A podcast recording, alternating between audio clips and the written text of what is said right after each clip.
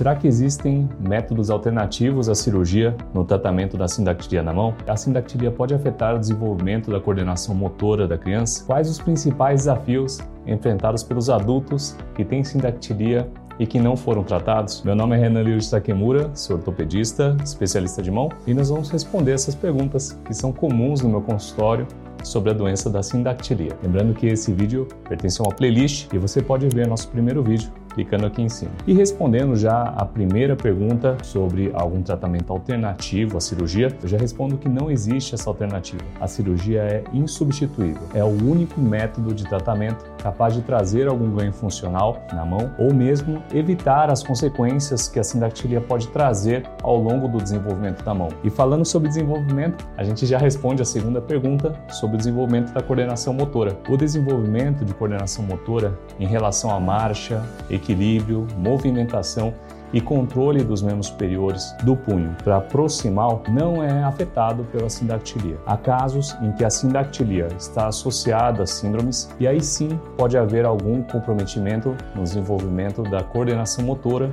pelas alterações neurológicas da síndrome, além da deformidade da mão. E respondendo à nossa última pergunta sobre os desafios dos adultos que não puderam tratar a sindactilia antes, toda vez que nós pensamos em função da mão, há três movimentos básicos que você vai precisar em quase todas as atividades do dia a dia. Lógico que isso é uma simplificação que eu uso para deixar mais fácil de entender.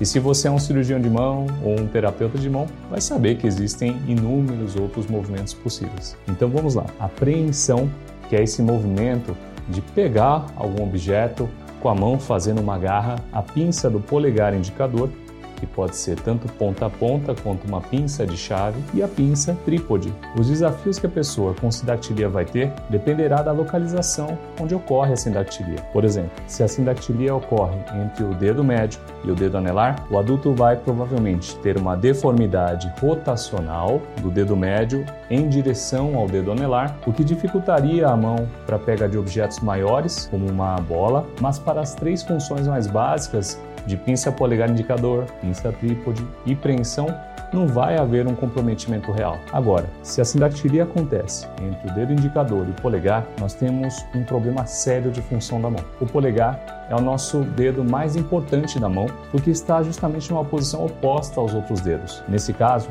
as três funções básicas ficam comprometidas. Nesses casos, a pinça é desenvolvida entre o indicador e o dedo médio, que logicamente é menos efetivo. A pinça trípode fica praticamente impossível e a preensão também fica comprometida. Essa mão teria que trabalhar mais como uma mão de apoio para outra mão do que uma mão para manuseio dos objetos. Como você pode perceber, cada caso tem consequências diferentes caso não haja tratamento. E agora que você viu esse vídeo e entende sobre a importância do tratamento da sindactilia, você pode ver nosso próximo vídeo clicando aqui em cima, falando sobre dúvidas comuns das pessoas sobre o tratamento dessa doença. Se você gostou, deixe seu like para ajudar esse canal a crescer e levar informação de qualidade para as pessoas que estão pesquisando sobre esse assunto. Posso contar contigo? Não perca o nosso próximo vídeo. Forte abraço e até a próxima.